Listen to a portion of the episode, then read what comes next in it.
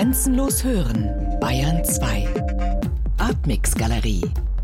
Immer freitags ab 21 Uhr im Hörspiel Artmix.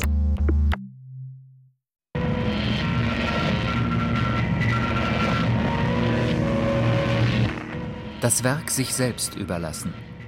Der Künstler Gustav Metzger von Julian Döpp.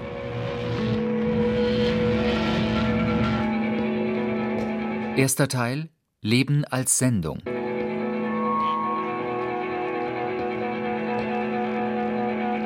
Das erste Mal begegne ich dem Namen Gustav Metzger auf einem Buchumschlag. Gustav Metzger, Geschichte, Geschichte steht darauf, ohne weitere Untertitel und unterlegt mit einer vergrößerten Fotografie, die nur undeutlich einen Mann mit Helm und einer Art Gasmaske zeigt. Er hält ein Werkzeug in der Hand, Sprengstoff vielleicht oder einen Flammenwerfer, und steht vor einem riesigen Laken, das an drei Stellen zerrissen ist. Durch die Löcher lässt sich ein Schiff, ein Hochhaus erkennen. Gustav Metzger wird 1926 in Nürnberg geboren. Seine Eltern, orthodoxe Juden, kommen aus Galizien, aus Polen. Schon 1938 wird sein Vater zurück nach Polen deportiert. Metzger wird Zeuge, wie in der Reichspogromnacht die Nürnberger Synagoge brennt. Im Januar 1939, im Alter von zwölf Jahren, wird er mit seinem älteren Bruder Mendel nach England gebracht, mit Hilfe des Refugee Children Movement. In London leben er und sein Bruder in einem Heim. Fast die gesamte zurückbleibende Familie fällt dem Holocaust zum Opfer. Ich recherchiere den Namen Gustav Metzger im Internet und finde Fotografien, die einen kleinen, schmalen Mann zeigen, dessen Aussehen sich von den 60er Jahren bis heute kaum verändert hat. Mit Vollbart, Halbglatze und einem freundlichen, zugleich aber sehr bestimmten Blick. Der Begriff Autodestructive Art taucht auf. Und immer wieder ein Datum. September 1966, als in London ein Destruction in Art Symposium stattfand, für das er offensichtlich Künstler aus aller Welt eingeladen hatte, um sich mit Destruktion zu beschäftigen. Und bald bekam ich auch das eingangs erwähnte Buch über Gustav Metzger in die Hand. Der Umschlag, so hieß es da, zeige ihn bei der Herstellung eines Acid Nylon Painting. An der South Bank in London malt Metzger mit Säure auf eine Nylonleinwand. Zerstörung. Offensichtlich ein Leitmotiv. Mit 15 Jahren beginnt Metzger in Leeds eine Ausbildung als Möbelschreiner. Als das College wegen des Krieges geschlossen wird, arbeitet er in einer Möbelfabrik und später als Gärtner in einer Klinik für Naturheilkunde. 1944 wohnt er zeitweilig in einer politischen Kommune, beschließt Bildhauer zu werden und bewirbt sich als Assistent bei Henry Moore, der ihm empfiehlt, Aktzeichnen zu lernen. Im folgenden Jahr schreibt er sich an der Cambridge School of Art ein und besucht auch bald die Klasse des Malers David Bomberg, den stark beeinflusst. In einer Gruppenausstellung 1948 sind erstmals Werke von Gustav Metzger zu sehen, darunter ein großes abstraktes Ölbild, das er auf Weichstahl gemalt hat. Bei dem Buch Gustav Metzger Geschichte, Geschichte handelt es sich um den Ausstellungskatalog zu einer großen Retrospektive, die 2005 in Wien stattfand. Veranstaltet und finanziert von der Generali Foundation. Metzger ist also in der Kunstwelt kein Unbekannter mehr. Ich möchte ein Gespräch mit ihm führen und für diese Sendung aufnehmen. Wie an ihn herantreten? Ich treffe Justin Hoffmann, der einen Band mit Manifesten und Schriften von Gustav Metzger herausgegeben hat. Von ihm erhalte ich die ernüchternde Auskunft, Metzger lebe in London, sei aber nicht direkt kontaktierbar. Kein E-Mail, kein Telefon, noch nicht einmal eine offizielle Postadresse. 1948 erhält Metzger einen Pass für Staatenlose. Er besucht verschiedene Kunsthochschulen, studiert drei Semester in Amsterdam lebt von Gelegenheitsarbeiten. 1951 reist er für drei Monate auf die Shetlandinseln.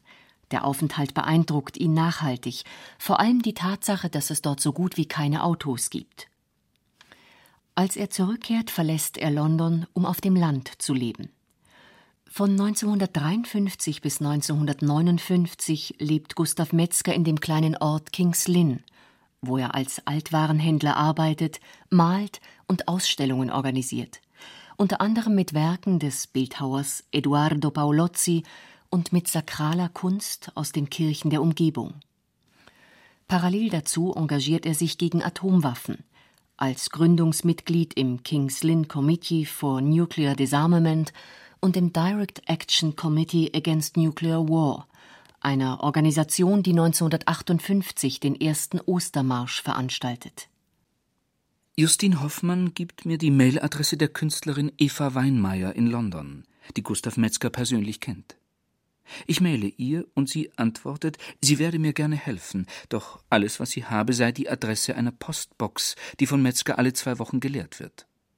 Der Brief, den ich sofort an diese Postbox schicke, bleibt ohne Antwort. Ich wende mich erneut an seine Bekannte, und sie empfiehlt mir, Metzger noch einmal brieflich ein konkretes Datum vorzuschlagen, an dem ich nach London komme. Ich schreibe den Brief. Wieder erhalte ich keine Antwort. Dafür aber eine Mail von Eva Weinmeier. Sie habe mit Gustav Metzger gesprochen und er sei gerne bereit, mich zu treffen. Einem Interview gegenüber sei er aber skeptisch. Ich buche einen Flug nach London.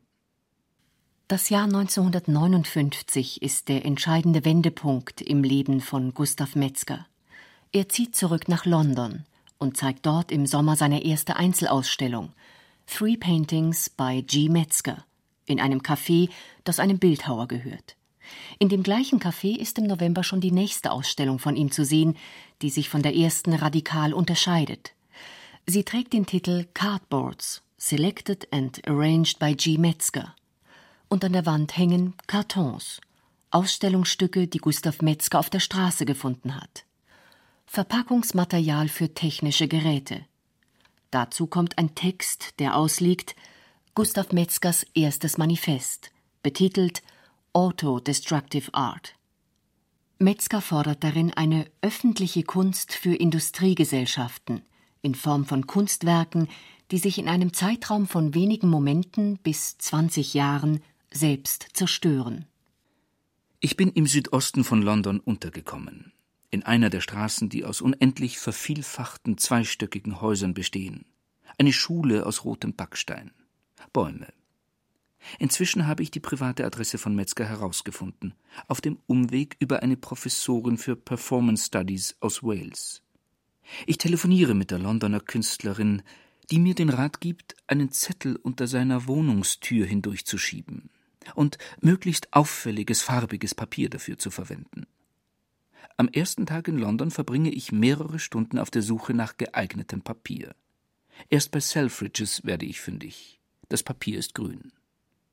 Im März 1960 entsteht ein zweites Manifest zur autodestruktiven Kunst und auch das erste Modell für ein autodestruktives Monument. Es stellt drei riesige Metallplatten dar, die in verschiedenen Winkeln zueinander aus der Erde ragen. Metzger hat das Modell aus 4900 Tackerklammern zusammengeklebt. In Wirklichkeit sollen sich die Platten aus vielen kleinen Kästen zusammensetzen. Das Metall der Seitenwände soll so dünn sein, dass es innerhalb von zehn Jahren vollständig verrostet. Das Kunstwerk löst sich selbst auf. Ich fahre mit der U-Bahn zu dem Haus, in dem Gustav Metzger lebt. Rush Hour in London. Die Geschäftsleute drängen sich in die U-Bahn-Waggons. Hitze und schlechte Luft. Mehrere Linien sind außer Betrieb. Auf einem Bahnsteig steht ein Schild. Zum Umsteigen gehen Sie bitte über den gegenüberliegenden Bahnsteig. Auf dem gegenüberliegenden Bahnsteig steht das gleiche Schild. Nach drei Stunden bin ich endlich in der richtigen Richtung unterwegs. Schließlich befinde ich mich vor Metzgers Haus, schiebe den Zettel mit Schwung unter der Tür hindurch. Metzger entwickelt 1960 ein weiteres Verfahren der Auto-Destructive Art, kurz ADA. Er malt mit Säure auf eine Nylonleinwand, die sich an dieser Stelle sofort zersetzt. Es entsteht ein abstraktes Bild aus Löchern und Rissen. Die erste Vorführung dieser Technik in der Londoner Temple Gallery nennt er Lecture Demonstration, ein Vortrag, der mehr zeigt als zu erklären. Ebenfalls zu sehen ist ein Bag, ein Sack mit Stoffresten, den er auf der Straße vor einer Stofffabrik gefunden hat, und einige Zeitungsseiten, die kommentarlos an der Wand hängen. Im Herbst 1960 gründet sich das Committee of 100, eine Bewegung, die gewaltfrei, etwa mit Sitzstreiks, gegen Atomwaffen protestiert. Zu den Gründungsmitgliedern gehören Gustav Metzger und der Philosoph Bertrand Russell. Ein Jahr später wird Metzger ebenso wie Russell und 32 andere Mitglieder wegen eines Demonstrationsaufrufs zu einer Haftstrafe verurteilt. Ein Monat Gefängnis. Am Morgen klingelt mein Handy. Metzgers Stimme. Wir könnten uns nachmittags treffen. Im Goldsmith College finde ein Vortrag des marxistischen Literaturtheoretikers Terry Eagleton statt, den er gerne hören wolle. Ich könne mitkommen. Und vorher könnten wir uns noch über das Interview unterhalten. Wir verabreden einen Treffpunkt vor der College-Bibliothek. Auf einmal erscheint alles unkompliziert. Im Juli 1961 findet in London ein Architektenkongress statt. Metzger erhält eine Zusage, er dürfe die Säure-Nylon-Malerei, genannt Acid Nylon Painting, vorführen. Als die Zusage kurzfristig zurückgezogen wird, überdruckt er 1000 Flugblätter für seine Veranstaltung mit einem schwarzen Balken über dem Anlass. Auf dem Flugblatt zu lesen ist auch sein drittes Manifest. Auto Destructive Art, Machine Art, Auto Creative Art. Am 3. Juli führt er seine Aktion im Freien vor, auf der South Bank der Uferpromenade an der Themse. Dafür spannt er drei Leinwände, die rot, weiß und schwarz gefärbt sind, hintereinander auf. Er trägt eine Gasmaske und Handschuhe, wie auf dem schon erwähnten Umschlagfoto des Katalogs. Gustav Metzgers Acid Nylon Painting ist in England die erste Kunstaktion, die im öffentlichen Raum stattfindet. Mittags gehe ich in die Tate Modern, sehe Duchamps Fountain, ein umgekehrtes Pissoir, sehe einen Experimentalfilm von Maya Darren. An der Information frage ich, ob irgendwo in der Tate ein Werk von Gustav Metzger zu finden sei. Der Herr dort durchsucht per Computer die Bestände des Museums. Zwar wird er nicht fündig, doch lächelt er und sagt, er kenne Metzger. Der komme fast jede Woche in die Tate als Besucher. Für das Festival of Misfits im Herbst 1962 schlägt Metzger vor, eine Wand im Treppenhaus der Galerie mit allen Seiten des Daily Express zu bekleben, und zwar täglich neu mit der aktuellen Ausgabe. Die Kuratoren lehnen ab und küren Metzger dafür zum Misfit unter den Misfits. Gustav Metzgers erster Vortrag an einer Kunsthochschule findet im Dezember 1962 statt.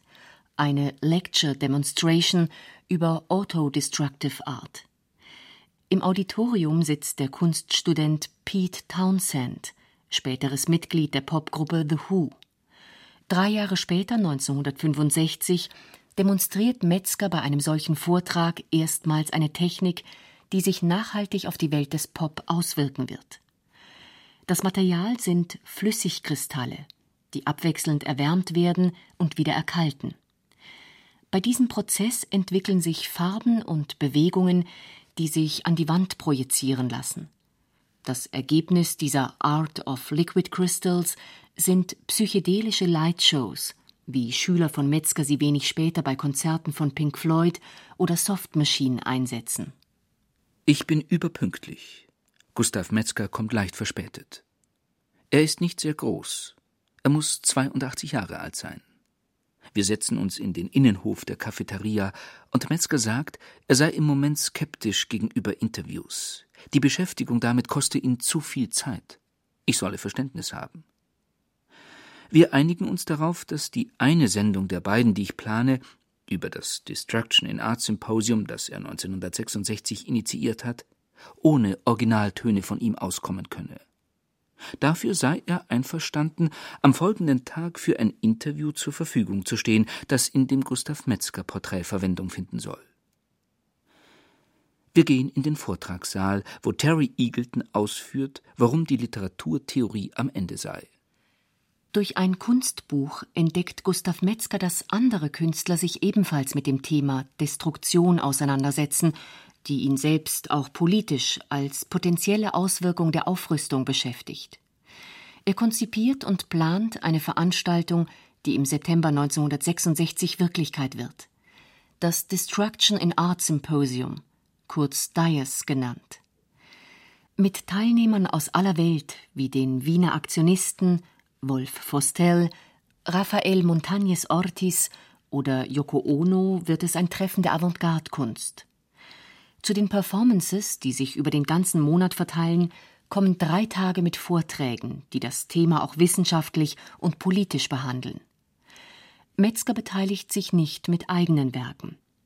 Bei einem anschließenden Prozess, der sich gegen eine Aktion von Hermann Nitsch richtet, wird den Organisatoren Gustav Metzger und John Sharkey Obszöne zur Schaustellung vorgeworfen, obgleich sie mit der Filmprojektion, auf die der Vorwurf sich bezieht, nicht direkt zu tun hatten. Gustav Metzger wird zur Zahlung von 100 Pfund verurteilt. Für den Tag des Interviews hat Metzger als Treffpunkt das Café des National Theatre, das direkt an der South Bank liegt, vorgeschlagen. Als Metzger schließlich kommt, zeigt sich, dass er den Ort sehr gut kennt.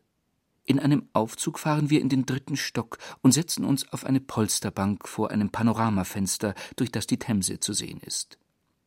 Unter der Bank befindet sich eine laute Lüftung, ich frage, ob wir an eine andere Stelle gehen könnten, da die Lüftung die Aufnahme stören würde. Ich höre Gustav Metzger sagen, er glaube nicht, dass wir heute eine Aufnahme machen werden. Bei einem Konzert im Jahr 1964 zerstört Pete Townsend zum ersten Mal auf der Bühne eine Gitarre und bezeichnet Gustav Metzger später als Teacher, der ihn dazu inspiriert habe. Metzger beginnt Ende der 60er Jahre sich zunehmend für Computer zu interessieren. Er wird Sekretär der Computer Art Society und entwirft 1969 sein größtes autodestruktives Monument, das allerdings wie alle großen Projekte ein Modell bleibt.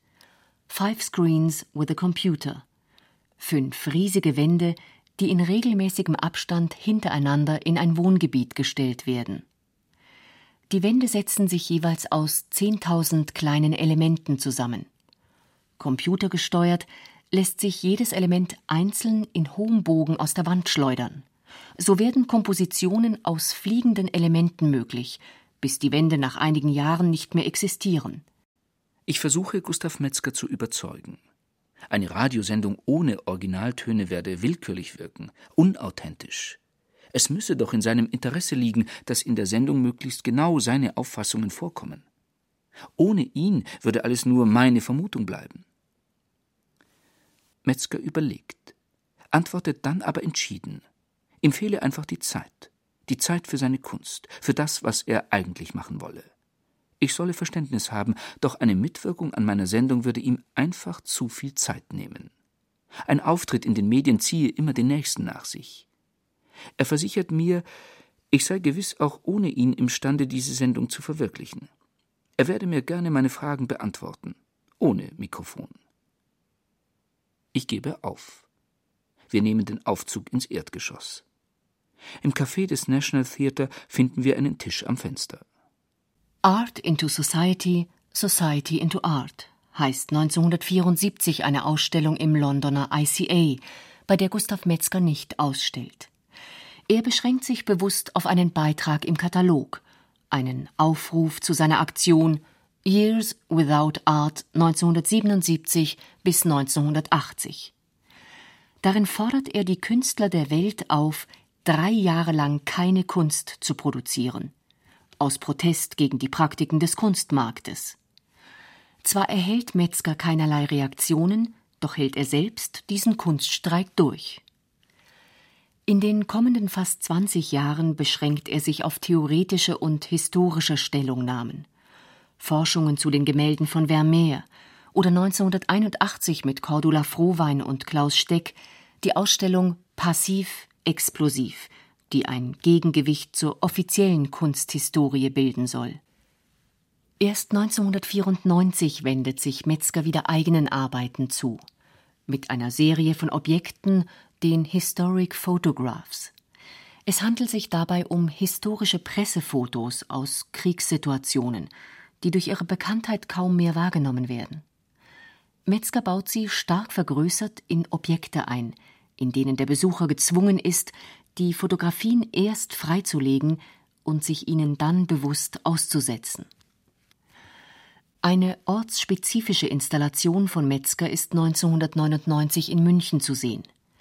Unter dem Titel Travertin Judenpech lässt er die Treppe und den Säulengang vor dem Haus der Kunst teeren.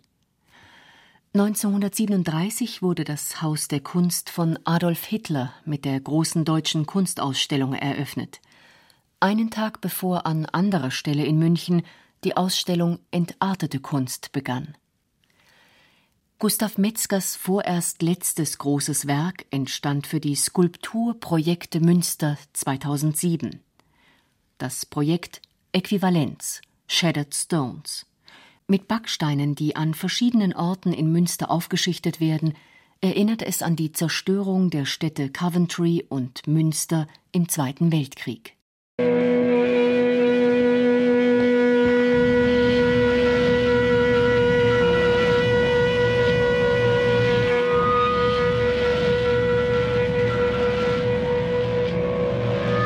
Zweiter Teil Indirekte Rede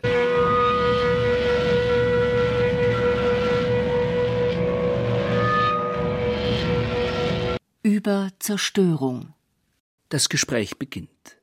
Ich stelle ihm Fragen. In meiner Erinnerung sagt Gustav Metzger, hinter der autodestruktiven Kunst habe nie die Absicht gestanden, der Welt einen Spiegel vorzuhalten. Sie sollte vielmehr der Welt als Kunst gegenüberstehen ebenbürtig. Autodestruktive Kunst ist in erster Linie eine Form der öffentlichen Kunst für Industriegesellschaften. Autodestruktive Kunst kann maschinell produziert und werkmontiert werden. Autodestruktive Bilder, Skulpturen und Konstruktionen haben eine Lebensdauer, die zwischen ein paar Augenblicken und 20 Jahren schwankt. Wie viele andere war Metzger in den 60er Jahren überzeugt, es bliebe kaum noch Zeit, um die Selbstzerstörung der Zivilisation abzuwenden. Dennoch ist ein autodestruktives Monument keine einfache politische Stellungnahme. Anders als bei gewöhnlichen Monumenten arbeitet Metzger nicht mit der Darstellung einer symbolischen Figur, die für eine Ideologie steht. Wolfgang Kraushaar, Politikwissenschaftler am Hamburger Institut für Sozialforschung, stellt fest, dass Metzgers künstlerische Kritik sich deutlich abhob von direkten Aufrufen, wie sie etwa die Friedensbewegung veröffentlichte. Bei Metzger hat das eine andere Dimension gehabt, und zwar die Materialität des Destruktionsprozesses. Das ist etwas anderes als verbal eine Kritik zu artikulieren, ein Kunstobjekt zu kreieren, das sich selber zerstört und damit etwas von der Dimension der impliziten Destruktivität in der Moderne sichtbar macht und miterlebbar macht. Darum ging es ja Metzger. Es ist also insofern mehr gewesen als lediglich die verbale Form der Kritik, sondern es ist eine vergegenständlichte Form der Kritik, die etwas sehr Schockierendes hat, dass nämlich etwas, was äh, ein Objekt ausmacht, äh, sich auflöst und selber zerstört bei der Kunst ohnehin, die sozusagen dem Ewigen geweiht ist oder geweiht sein soll. Damit wird die Vergänglichkeit der Kunst absichtsvoll in den Raum gestellt. Das ist ein großes Tabu. Ein autodestruktives Monument, seien es Metallplatten, die von Rost zerfressen werden, oder Autos, die sich selbst in Brand setzen, ist in erster Linie ein Kunstwerk wie jedes andere. Etwas, das der Welt hinzugefügt wird. Gustav Metzger äh, kam es zunächst mal darauf an, überhaupt äh, diese äh, Kunstwerke in den öffentlichen Raum zu stellen und dann eigentlich die Verantwortung dann auch abzugeben dafür. Also etwas auszulösen, was er dann selber gar nicht mehr gemeint hat, auch in der Hand haben zu können. Mehr wollte er gar nicht. Autodestruktive Kunst offenbart die Macht des Menschen, Auflösungsvorgänge der Natur zu beschleunigen und zu steuern. Einerseits ist sofort erkennbar, dass ein autodestruktives Monument das Produkt einer technisch geprägten Gesellschaft ist. Da stehen riesige metallische Platten in der Landschaft, die aufwendig maschinell hergestellt wurden. Auf der anderen Seite ist es viel stärker als andere Kunstwerke mit der Natur verbunden, denn das autodestruktive Kunstwerk ist so autonom wie ein Baum oder eine Küste. Es besitzt eine Eigenzeit, ist der Selbstzerstörungsprozess einmal in Gang gesetzt, überlässt der Künstler das Werk sich selbst. Es steht auf einem öffentlichen Platz. Nirgends ist ein Besitzer zu sehen, ein Kurator oder Restaurator, der darauf achtet, dass es wie andere Kunstwerke der Zeit entzogen bleibt, sich also gerade nicht verändert. So folgt es weder den Gesetzen des Museums, noch gehorcht es der Logik eines öffentlichen Denkmals. Ebenso wenig aber fügt es sich fraglos in eine natürliche Umgebung ein.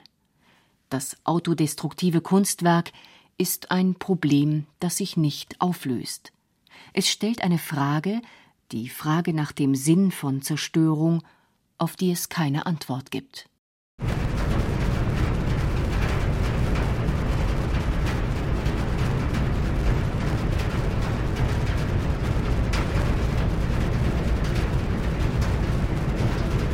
Über Schönheit. Natürlich sei die Zerstörung ästhetisch, sagt Metzger, insofern das Material an sich ästhetisch sei. Die autodestruktive Kunst sei ein Mittel, um das Potenzial zu zeigen, das diesem Material innewohne. Er wollte ja durch den Akt der Zerstörung, dass nämlich ein Kunstwerk sich selber durch einen Mechanismus zerstört, auch selber etwas Kreatives zeigen. Dass nämlich auch in der, in der Selbstzerstörung sozusagen eine Art äh, Kreation zum Vorschein kommt. Darum ging es Metzger ganz stark. Also für Gustav Metzger waren ganz sicher die beiden zentralen Stichworte Auschwitz und Hiroshima, die für die Selbstzerstörungstendenzen in der modernen Welt standen, in der Welt des 20. Jahrhunderts. Und ihm war klar, dass er mit dem, was er machte, als Künstler, als Ästhet, natürlich keine Zerstörungsdimension würde erreichen können, die in irgendeiner Weise damit vergleichbar war. Aber er wollte es damit tatsächlich in den Raum stellen, dass nämlich unter den Vorzeichen dieser Bedrohung es möglich sei, Kunstwerke zu produzieren, die ihren eigenen Anspruch, nämlich äh, etwas von ihrer Zeit zum Ausdruck zu bringen, nicht verraten würden. Und das ist, glaube ich, der entscheidende Gesichtspunkt bei ihm. Und das äh, macht ihn meines Erachtens auch interpretierbar, sozusagen in einer Logik der Moderne, die äh, bedroht ist durch ein hohes Maß an Selbstzerstörung, dass er diese Dimension nicht außen vor gelassen hat, sondern das Kunstwerk aufgenommen und in gewisser Weise materialisiert hat. Und die Materialisierung wiederum bedeutet hat, dass das Kunstobjekt sich dematerialisieren, nämlich selber vernichten musste. Wie kann aber ein autodestruktives Kunstwerk zugleich ästhetisch sein und auf die Selbstzerstörung der Menschheit hinweisen? Wie verträgt sich die Schönheit mit dem Untergang? Die Doppelgestalt von Destruktion und Kreation ist natürlich anfechtbar. Die Tatsache, dass die Selbstzerstörung eines künstlerischen Objekts auch einen schönen Schein hervorruft und für Aufmerksamkeit sorgt, für Neugierde und äh, bei dem Betrachter ja auch eine gewisse Faszination auslösen kann. Nicht nur eine Schockwirkung, sondern auch eine Faszination, gebannt zu sein durch die Eindrücke eines entflammten Nylontuches meinetwegen und anderen Dingen mehr. Das ist in der Tat ambivalent, aber Metzger war der Überzeugung, dass dieses zu dem Prozess mit hinzugehören müsse, den er gemeint hat, auslösen zu sollen und dass dieser Prozess, so wie er ihn sich vorgestellt hat, sich unterscheiden würde vom bloßen Akten der Zerstörung, sei es einer Gitarre, sei es von tierischen Körpern, wie das dann in der Wiener Gruppe der Aktionisten dann äh, auf der Bühne äh, vollführt äh, worden ist. Metzger hat grundsätzlich sich nicht versucht, gemein zu machen mit bloßen Akten der Zerstörung. Er ist sozusagen von Vandalismus und diesen Dingen ganz weit entfernt und er hat stattdessen versucht, durch eine Art von Impuls bei bestimmten Objekten Zerstörungsprozesse auszulösen, die gleichzeitig eine zeitlich begrenzte Form der Kreation dann wiederum dargestellt haben. Dieser Umschlag hat ihn interessiert. Ich suche eine neue Schönheit, eine Schönheit, die es nicht anders gibt oder geben kann. Die Leute denken immer, wer zerstört, der zerstört die Kunst. Was ich sage, durch diese Kunst kriegt man die passende Schönheit für unsere Zeit.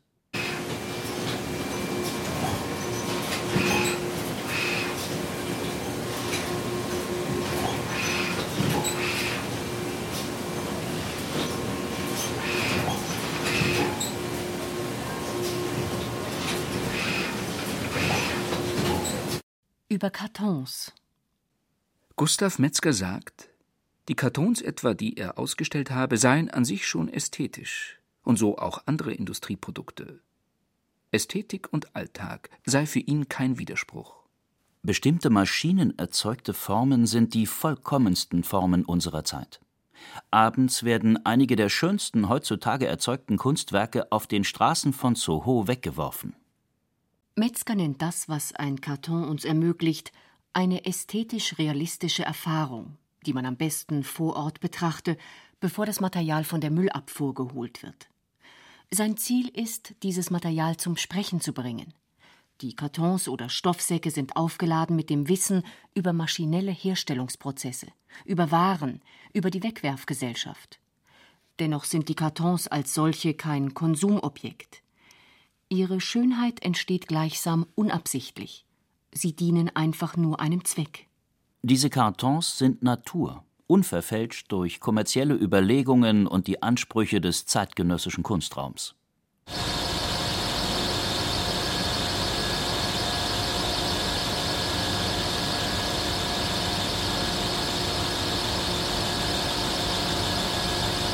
Über Nähe. In meiner Erinnerung sagt Gustav Metzger, sein Ziel sei die Suche nach Nähe und Befreiung, nach der Lösung für das Problem, sich der Welt anzunähern, dem Schrecklichen, der Industrie, der Kultur, und das alles zu zeigen. Das Ziel dieser Annäherung sei aber nicht, dass die Kunst in der Welt aufgehe oder sich sozusagen im Realen auflöse. Was sich auflösen solle, sei nicht die Kunst oder der Künstler, sondern die Probleme, die es in der Welt gäbe. Es gehe also um eine Annäherung an die Welt, eine Aneignung der Welt. Letztlich das, was Kunst immer schon vollzogen habe. Jedes sichtbare Faktum drückt seine Wirklichkeit absolut aus. Metzgers Kunst versucht, unsere eigene Wirklichkeit sichtbar zu machen. Sie ist also nicht zuletzt das, was er einen Träger von Informationen nennt, von Informationen über unsere Zivilisation. Autodestruktive Kunst entsteht aus der chaotischen, obszönen Gegenwart.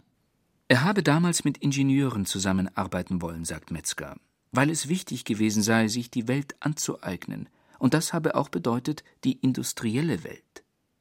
Heute sei das bei ihm anders. Heute wolle er selbst etwas schaffen. Während er bei den großen Installationen auf die Mitarbeit von Ingenieuren angewiesen gewesen wäre, sei ihm heute wichtig geworden, das Kunstwerk selbst herzustellen, mit eigenen Händen. Seit dem Jahr 2001 hat Metzger wieder begonnen zu zeichnen. Skizzen aus Londoner Parks, strichhaft, fast abstrakt, mit Bleistift und Tusche. Dabei geht es ihm nicht um eine Abbildung der Natur, sondern um eine Erwiderung. Der Künstler nähert sich der Natur, indem er die Linien, die sich in das Papier graben, als seine eigene Antwort auf die Natur begreift. Oder auch den leeren Platz, der zwischen den Linien bleibt. Im besten Falle kann ein Gespräch zustande kommen, bei dem es immer um den Prozess geht, nicht um das Ergebnis. Deshalb entstehen die Zeichnungen oft sehr schnell und mehrere hintereinander.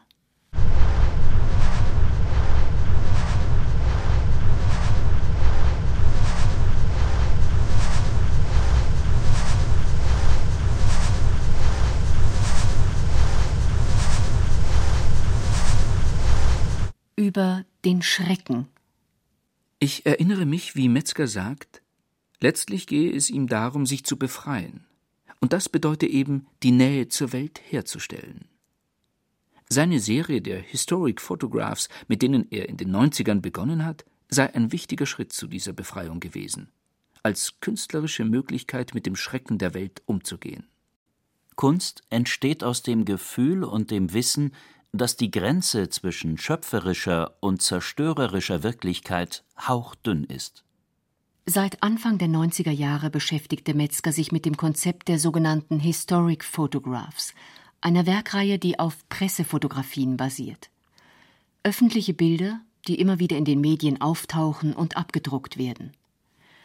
Dadurch übersieht der Betrachter, was sich eigentlich darauf abspielt. Sie wirken als abgenutzte Verweise, visuelle Fertigteile. Metzger ergänzt die Bilder zu Objekten.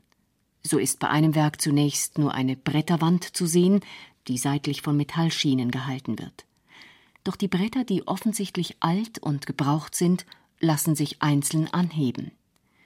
Durch die Lücke wird ein Teil einer Fotografie sichtbar. Sie zeigt die Räumung des Warschauer Ghettos. Das Material selbst sollte sprechen. Das Material muss die Gegenwart des Bildgegenstands ausstrahlen. Der Bildgegenstand muss gewissermaßen durch die Abdeckung hindurchstrahlen. Die Abdeckung ist in diesem Sinne durchlässig. Sie ermöglicht es dem abgebildeten Gegenstand, sich dem Betrachter zu vermitteln. Der Titel des Objekts aus dem Jahr 1995 lautet Historic Photographs Number One Liquidation of the Warsaw Ghetto April 19 28 Days 1943 der Titel gibt also einen Hinweis auf das, was auf dem Foto zu sehen ist. Die Fotografie selbst aber ist dem Betrachter entzogen. Er kann nicht vollständig sicher sein, was dort zu sehen ist. Metzger nennt die Fotos deshalb auch Blanks, Leerstellen. Ein Ziel der Serie Historic Photographs ist es ja, die Fotografie zu entwerten, darauf hinzuweisen, dass ihre Allgegenwart nicht gebraucht wird, Zugleich verleiht die Serie der Fotografie neue Bedeutung, schenkt ihr gewissermaßen neues Leben. Ein anderes Werk aus dem Jahr 1998 trägt den Titel Historic Photograph The Ramp at Auschwitz Summer 1944. Hier muss der Besucher, um zu dem Foto zu gelangen, auf eine Holzrampe steigen, die seitlich durch Eisenstäbe abgesperrt ist. Ein weiteres Bild ist mit einer Stoffbahn verhängt, so dass der Besucher sich in den Spalt zwischen Stoff und Bild zwängen muss, um etwas zu sehen. Er muss sich anstrengen, um in die Nähe der Fotografie zu gelangen. So kann er nicht umhin, seine eigenen Reaktionen auf den gezeigten Schrecken bewusst wahrzunehmen. Nach Metzgers Auffassung wäre es unerträglich für uns, direkt mit dem wirklichen Schrecken der Welt konfrontiert zu werden. Doch zugleich zeigt sich hier sein Vertrauen in die Macht der Bilder, vorausgesetzt wir wissen sie richtig zu gebrauchen.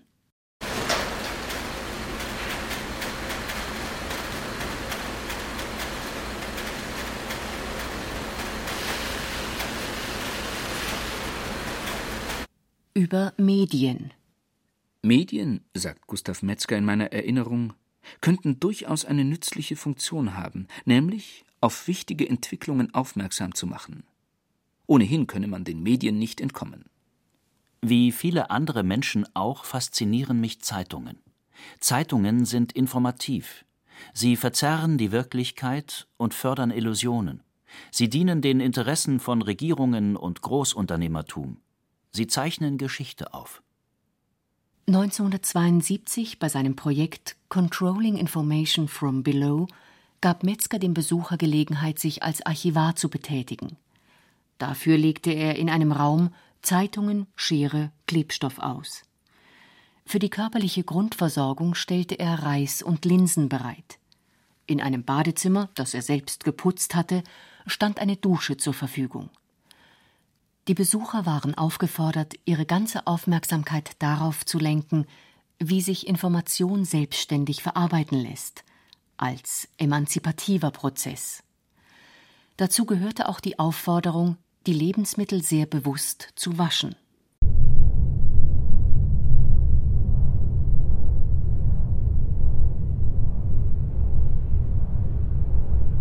Über Gelegenheiten. Metzger sagt, er habe nie ein Lehrer sein wollen. Sein Ziel sei nicht, Leute zu zwingen, sich zu verändern, sondern vielmehr eine Gelegenheit für Veränderung zu schaffen, die jeder freiwillig nutzen könne. Und insofern sei es notwendig gewesen, seine Kunstwerke für den öffentlichen Raum zu konzipieren.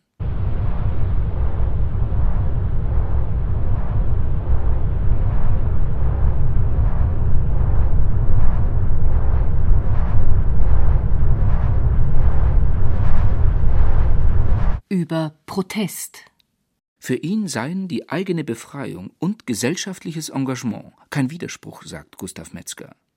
Beide gehören vielmehr zusammen. Denn Kunst könne durchaus etwas in der Gesellschaft verändern, einfach schon, weil sie Teil der Gesellschaft sei. Kunst habe immer schon Veränderungen bewirkt. Die Welt wird zunehmend explosiv. Die Menschen unter der konstanten Bedrohung durch Vernichtung passiv. Der Anlass zur Ausstellung Passiv, explosiv ist eine Kritik an Westkunst. Westkunst war der Titel einer Großausstellung, die 1981 in den Kölner Messehallen stattfand, kuratiert von Laszlo Gloser und Kaspar König. Der Untertitel lautete Zeitgenössische Kunst seit 1939.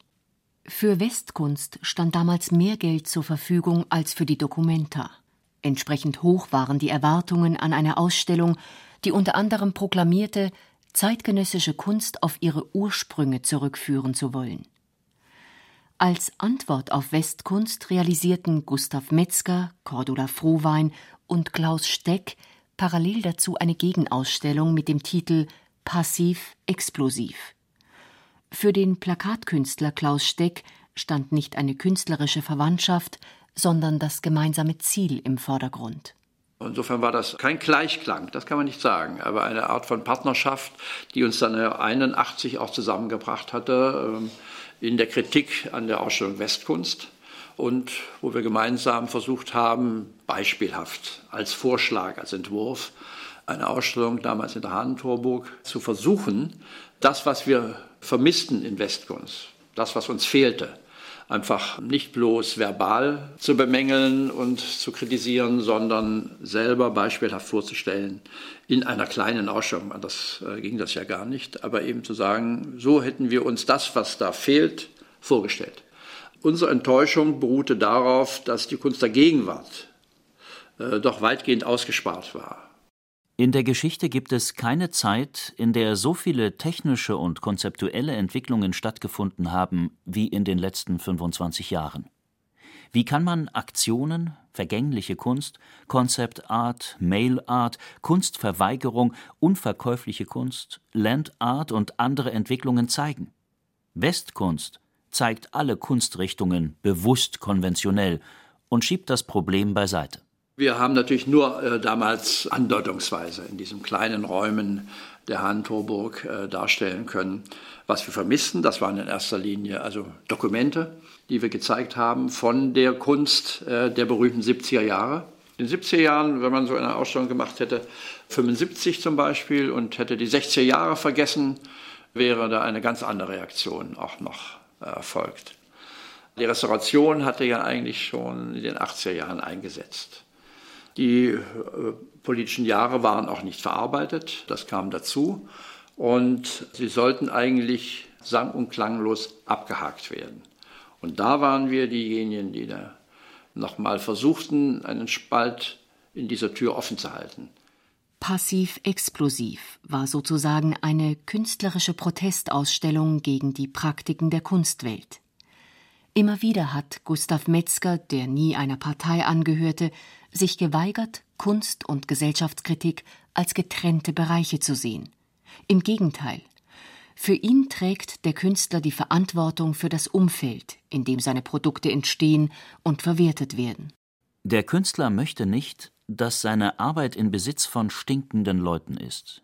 Er möchte nicht indirekt dadurch verseucht werden, dass Leute, die er verabscheut, sein Werk anstarren. Ende der 80er Jahre lernte der Hamburger Politologe Wolfgang Kraushaar Metzger kennen und verfolgt seitdem dessen Weg. Er ist jemand äh, von Anfang an gewesen, der geglaubt hat, keine falschen Kompromisse eingehen zu müssen. Und das hat ihm das Leben auch besonders schwer gemacht, insbesondere als er diese Streikbewegung ausgerufen hat, mit der er sich ja in den 70er Jahren unglaublich isoliert hat. Also der Aufruf, drei Jahre lang nicht kommerziell Kunstwerke mehr zu produzieren, überhaupt diese Zeit zum Nachdenken über die Kunstproduktion nutzen zu sollen, das hat seine Rolle als Einzelgänger und in gewisser Weise als Verlorener nochmal unglaublich unterstrichen. Und äh, das hat natürlich auch in eine Art von Krise geführt, eine persönliche Krise, weil er äh, sozial noch weiter isoliert war, weil er keine Einnahmequellen hatte, und weil er im Grunde genommen danach Ausschau halten musste, wie er überleben können. Sein Ansatz war ja auch immer der, dass er gegen den Kapitalismus war. Er wollte sozusagen das Kunstwerk der Warenförmigkeit äh, entziehen. Und das kann nie vollständig gelingen.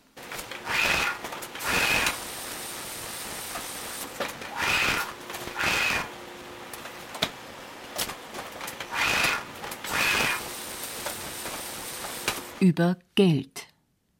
Dass die Verwirklichung der autodestruktiven Kunstwerke sehr teuer gewesen wäre, habe er bewusst so entschieden, sagt Gustav Metzger in meiner Erinnerung. Denn durch diese Kosten sollte deutlich werden, dass die Kunst der Gesellschaft etwas wert sei, wie auch in der ganzen Kunstgeschichte, wo immer große Summen für die Kunst ausgegeben worden seien. Diese Arbeit wird die Gesellschaft Geld und Material kosten. Doch egal wie viele Millionen für autodestruktive Kunst ausgegeben würden, es wäre nur ein Bruchteil dessen, was für die sogenannte Verteidigung ausgegeben wird.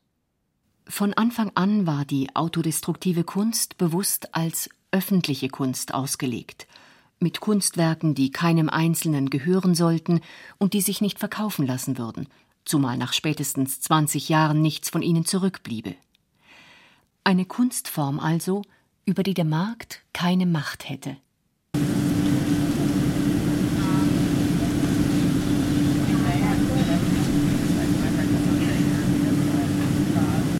Über Modelle. Metzger sagt, natürlich sei es für ihn auch gut, dass er heute das Gefühl habe, von der Gesellschaft anerkannt zu werden. Und nicht zuletzt auch, für seine Kunstwerke Geld zu erhalten. Während es sich bei den Historic Photographs der 90er um Kunstobjekte im traditionellen Sinne handelt, die sich transportieren und sogar verkaufen lassen, haben die früheren Schaffensphasen von Gustav Metzger keine Spuren hinterlassen. Kein einziges Werk der autodestruktiven Kunst kam über das Stadium des Modells hinaus, da sich keine Investoren fanden. So bestand Metzgers Werkkatalog bis in die 90er Jahre fast nur aus seinen Lecture Demonstrations, aus Vorführungen also und aus Modellen. Für Kunstinteressierte war es kaum möglich, etwa zufällig in einem Museum auf diesen Künstler zu stoßen. Fast scheint es so, als habe Metzger geplant, unbekannt zu bleiben. Tatsächlich aber hoffte er auf Reaktionen. Nach der Veröffentlichung seiner Manifeste Anfang der 60er Jahre, ebenso wie nach seinem Aufruf zu den Years Without Art 1974. Doch niemand reagierte. Gustav Metzger zeigt Skizzen und ein Modell zu seinem aktuellen Projekt Siegesallee Victory over the Sun. In einem Modell werden die Produkte moderner Technik, Autos, Flugzeuge auf Masten in die Höhe gehoben, spiegelnde Scheiben versinnbildlichen die auf die Erde heruntergeholte Sonne. Das zerstörerische Potenzial der Geräte und Fahrzeuge, deren schädliche Emissionen die Sonne zu einer Bedrohung für den Menschen werden lassen, steht im Mittelpunkt der Arbeit. Auch bei einer Gemeinschaftsausstellung mit der Künstlerin Eva Weinmeier, die 2006 im Kunstraum München stattfand, war von Gustav Metzger nur ein Modell zu sehen. Ein Entwurf, der mit Spielzeugautos arbeitet und damit auf andere seiner Projekte und Modelle verweist.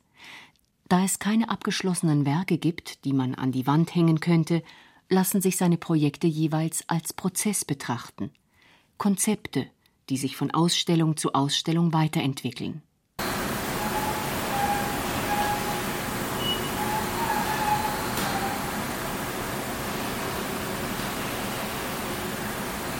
Über Autos.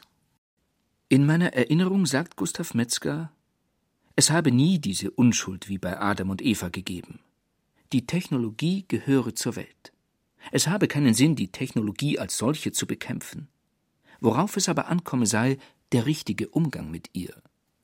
1951 fuhr Metzger von London aus für drei Monate auf die Shetlandinseln an der Nordküste von Schottland. Aus der lauten Großstadt zog er sich an diesen stillen Ort zurück, wo noch nicht einmal Autos erlaubt waren. In dieser Zeit habe ich ein Tagebuch geführt und 110 Punkte aufgeschrieben, die für mich wichtig waren. Einer war, dass die Autos weg müssten. Das war für mich eine Art Durchbruch in eine neue Richtung, und zwar ganz extrem. Das muss weg. Seit den frühen 50er Jahren vertrat Metzger radikal eine ökologische, technikfeindliche Haltung. die immer wieder das Objekt Auto in den Mittelpunkt stellte. Ein LKW fährt durch London. Seine Abgase werden mit einem Schlauch in einen durchsichtigen Kubus auf der Ladefläche geleitet. Auf der Fahrt durch die Stadt verfärbt sich der Kubus zunehmend dunkel. Diese Arbeit, die Metzger erstmals 1964 konzipierte, wurde 1970 tatsächlich verwirklicht. Zwei Jahre später stellte er bei der Documenta ein erweitertes Konzept vor. In einen großen Kubus aus Plastik mit einer Grundfläche von drei mal drei Meter sollten die Auspuffgase von vier ununterbrochen laufenden Autos geleitet werden. Das Vorhaben kam jedoch nicht zustande. Im Katalog der Documenta fand sich aber sein Konzept zu einem dritten Projekt. Es hieß Stockholm June und war noch vor der Documenta entstanden, anlässlich der ersten UN-Umweltkonferenz in Stockholm. Phase 1 120 Autos werden Wagen an Wagen um einen rechteckigen, zweieinhalb bis vier Meter hohen Bau, dessen Seiten aus durchsichtigem Plastik bestehen, aufgestellt. Das Plastik ist in regelmäßigen Abständen perforiert, um die Abgase herauszulassen. Die Abgase aller Wagen werden ins Innere der Struktur geleitet. Die Motoren laufen von frühmorgens bis spät abends. Phase 2 In der Nacht zum 14. werden sämtliche Autos in den Bau hineingebracht, säuberlich hintereinander an den Seiten aufgereiht, die Maschinen mit Benzin gefüllt und gestartet. Die Struktur wird nun mit einer undurchlöcherten Plastikhülle überdeckt und verdichtet. Falls bis zum Mittag des 15. die Wagen nicht in Flammen aufgegangen sind, werden kleine Bomben in die Skulptur hineingeworfen. Auch dieses Werk blieb ein Modell.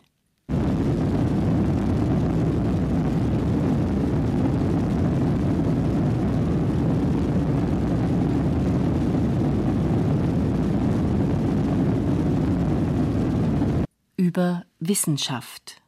Gustav Metzger sagt, Ende der 60er Jahre sei er der Frage nachgegangen, was es sei, als innere Eigenschaft, als neurologischer, physischer Befund, das einen Menschen dazu befähige und bringe, so etwas wie die Atombombe zu erfinden.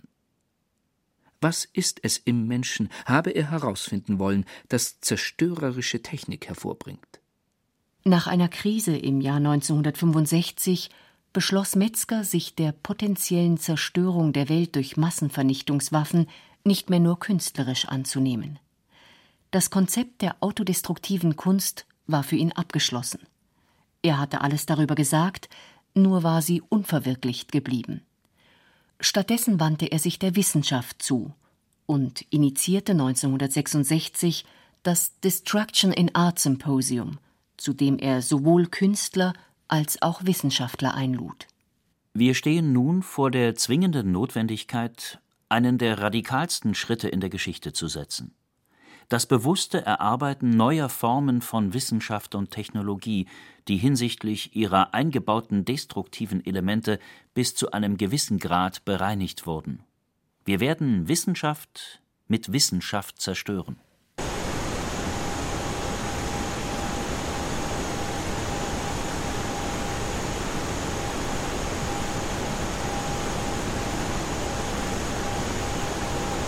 Über das Verschwinden.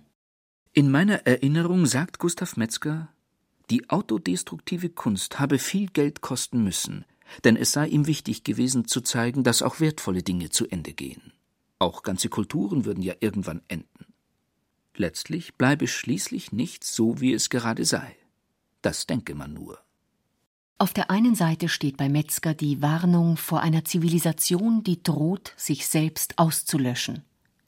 Auf der anderen Seite steht die Erfahrung, dass ganze Kulturen, wie die jüdische Kultur in Deutschland, absichtlich zerstört wurden.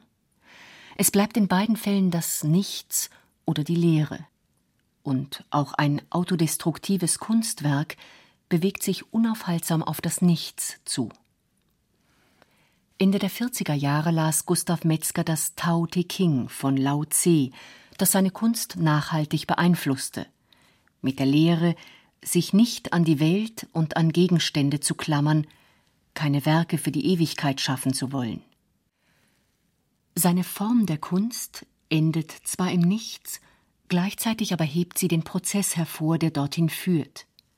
Wie bei seinem Konzept für Five Screens with a Computer, wo aus fünf großen Wänden immer wieder kleine Metallelemente geschleudert werden, in unterschiedlichen Abständen, mit unterschiedlichen Rhythmen, so dass das Licht an diesen Stellen durch die Wand scheinen kann, die sich täglich verändert. Ein potenziell ästhetischer Prozess des Verschwindens, der wie von allein abläuft. Dennoch handelt es sich um ein Kunstwerk, das bewusst gestaltet wurde. Wenn die Aneignung von Wissen bei Metzger eine Funktion hat, dann diese. Reale Prozesse, die nur scheinbar von allein ablaufen und nur scheinbar unaufhaltsam sind, bewusst zu begreifen und zu beeinflussen. Das Verschwinden der Zivilisation und ebenso das Verschwinden der Natur. Nicht nur die Natur wird ausgelöscht, unsere Erinnerung wird über den Haufen geworfen. Sie ist unsere Ahnung von einer Zukunft, in der die Menschen nicht mehr jenen Kontakt mit Wäldern haben werden, der eine weltumspannende Erfahrung darstellte. Schutz, frisches Grün. Nichtwissen ist eine Form der Auslöschung. Gustav Metzger geht es nicht um einen emphatischen Naturbegriff, sondern vielmehr um unser kulturelles Wissen von der Natur, das uns zumindest in ihre Nähe bringen könnte. Wenn das Zeichnen eine Kulturtechnik ist, die das vermag, dann ist die Krise auch dort längst angekommen. Denn aus Metzgers Sicht ist es nicht mehr möglich, hinaus in die Natur zu gehen und zu zeichnen, ohne sich der Naturzerstörung bewusst zu werden. Auch ein menschliches Gesicht lässt sich kaum mehr wahrnehmen oder zeichnen, ohne an das zu denken, was er den technoiden Doppelgänger nennt, den Körper, der aus Maschinenteilen besteht. Im Verschwinden von Wissen und Erinnerung, von Nähe, liegt die eigentliche Bedrohung. Die Menschheit steht unter Schock, ist buchstäblich von Sinnen. Der Abbau der technologischen Umwelt, freiwilliger Verzicht, ist der Schlüssel zum Überleben. Kultur sei das, was uns überleben lässt, sagt Gustav Metzger in meiner Erinnerung. Wir stehen auf, verlassen das Café, verabschieden uns. Und mit einem letzten Seitenblick sehe ich, wie er über die Straße geht. Das Werk sich selbst überlassen. Der Künstler Gustav Metzger von Julian Döpp. Mit Katja Schild, Detlef Kügo, Peter Weiß. Ton und Technik Adele Kurzil. Realisation Julian Döpp. Produktion Bayerischer Rundfunk 2008. Redaktion Herbert Kapfer